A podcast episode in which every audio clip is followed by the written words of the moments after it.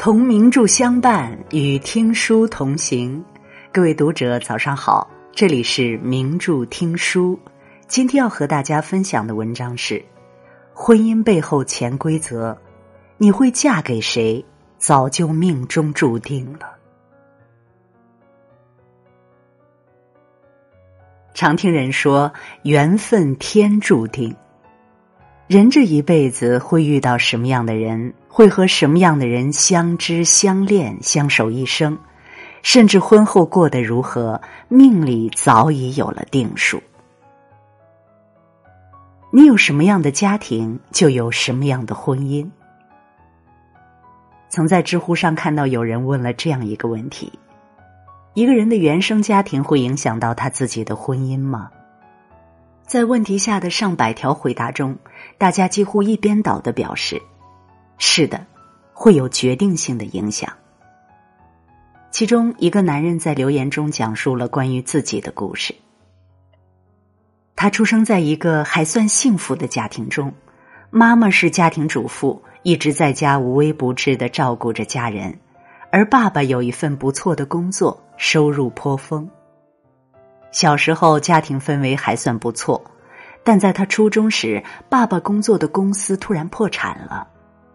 失业之后的爸爸找工作屡屡碰壁，便开始酗酒，喝醉之后就和妈妈争吵，有几次还动了手。从那以后，他的家中一直充斥着抱怨、争执、暴力，妈妈温柔的脸也开始慢慢布满愁容。成长在这样的环境中，他一边恐惧着父亲的暴力，一边懊恼自己没有能力保护母亲。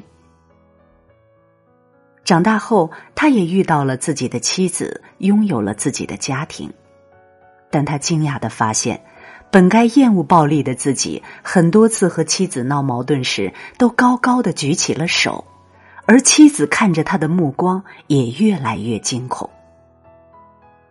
原来，在充满暴力的原生家庭中长大，他早已下意识的学着父亲的样子，用暴力去解决问题了。而他和妻子之间的关系，也因为自身隐藏的暴力因素，变得岌岌可危。环境能够潜移默化的影响一个人，而从小到大生活在一起的家人，对一个人的影响力更是大到不可估量。朋友小米结婚已有三年，和老公的日子仍然过得蜜里调油，两个人常常黏在一起。大家都问她，为什么她的老公愿意陪在她身边？她说，一开始她也觉得奇怪，直到她看到了公公和婆婆。她和老公一起回公婆家吃饭，发现婆婆做饭的时候，公公也会在厨房里陪着她打打下手。老两口说说笑笑，看起来十分恩爱。吃完晚饭，公婆两人还会一起出门散步，有时甚至还会手牵着手。美国著名家庭治疗大师萨提亚曾经说：“一个人和他的原生家庭有着千丝万缕的联系，而这种联系有可能影响他的一生。”我们通过这两段故事就可以看出，原生家庭对一个人乃至其婚姻的影响之大。在充满爱意的家庭中长大的孩子，在自己的婚姻中也会懂得如何去爱自己的伴侣，会用平静温和的方式解决婚姻生活中遇到的各种问题。而在充满冷漠和暴力的家庭中长大的孩子。在两性关系中会变得胆小而消极，从而让自己的婚姻生活充满负面情绪。一个人会拥有什么样的婚姻，冥冥中早已注定。原生家庭中父母的相处模式都会化作烙印，跟着他走入自己的婚姻。三观一致的人才会相互吸引。有人说，结婚一定要和三观一致的人在一起，否则以后的每分每秒都是煎熬。相爱容易，因为五官；相处不易，因为三观。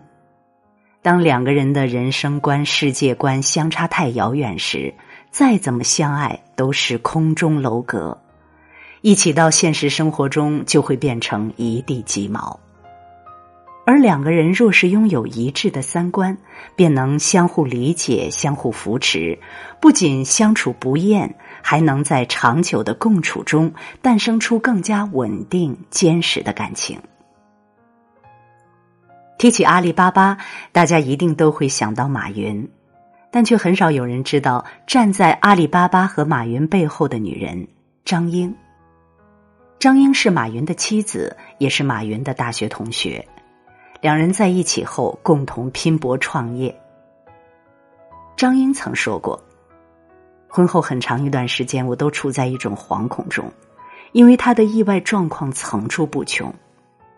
他忽然就辞职了。”说要做他自己的事业，然后就在杭州开了一家叫海博的翻译社。翻译社一个月的利润二百块钱，但房租就得七百。为了维持下去，他背着麻袋去义乌、广州进货，贩卖鲜花、礼品、服装，做了三年的小商小贩，养了翻译社三年，这才撑了下来。后来他又做过中国黄页，结果被人当骗子哄。最后，马云又对妻子说：“想凑五十万做电子商务网站，还想拉着妻子一起加入。”而张英则一直默默支持着丈夫各种天马行空的想法，或者看起来不太靠谱的决定。她也辞了职，和马云一起建立了阿里巴巴。那时候，白天马云带领小组成员开会，张英就在厨房给他们做饭。晚上，马云带领小组成员开会，张英就在厨房给他们做宵夜。二零零四年，在阿里巴巴即将上市的时候，张英为了公司的管理和运转，把全部的荣光留给了马云，自己选择了深藏功与名，然后默默退出。对于马云来说，张英是相爱相守的妻子，更是情深意重的盟友。杨绛曾写下这样的话来描述夫妻关系：夫妻该是终身的朋友，夫妻间最重要的是朋友关系，即使不是知心的朋友，至少也该是能做伴侣的朋友或互相尊重的朋友。情人而非朋友的关系是不能持久的，夫妻而不够朋友，只好分手。要维系一段长久的感情，不仅要靠外表的清新，更要靠思想与灵魂的默契。这世间的缘分是互相吸引而来，所有的遇见本是注定，因为志趣相投、三观一致的人终会相遇。你若盛开，清风自来。人的一生大约会遇到两千九百二十万人，两个人相识的概率只有千万分之五，相知的概率只有十亿分之三。怎么才能确定谁是你的命中注定呢？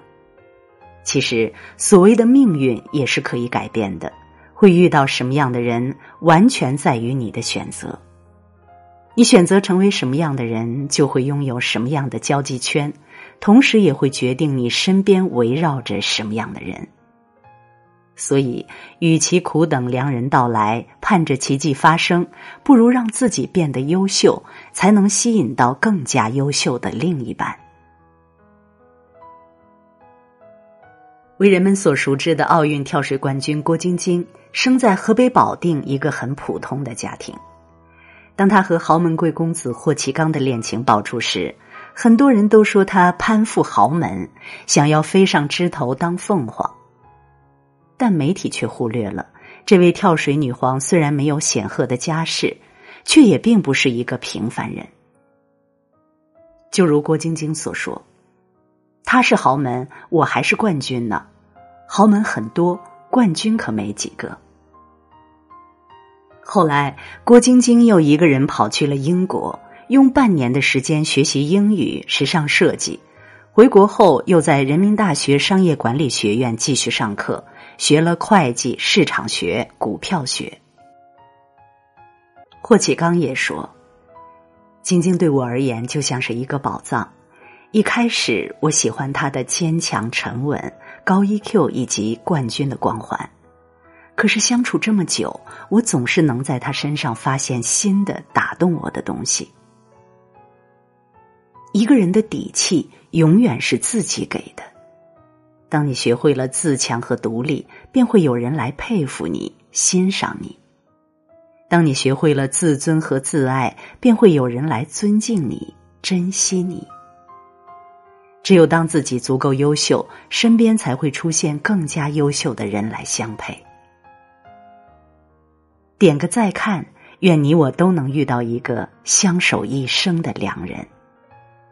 要记得，你若盛开，清风自来。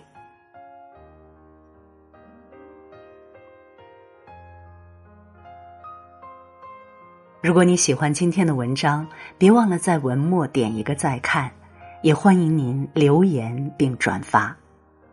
名著听书的朋友们，明天同一时间我们不见不散。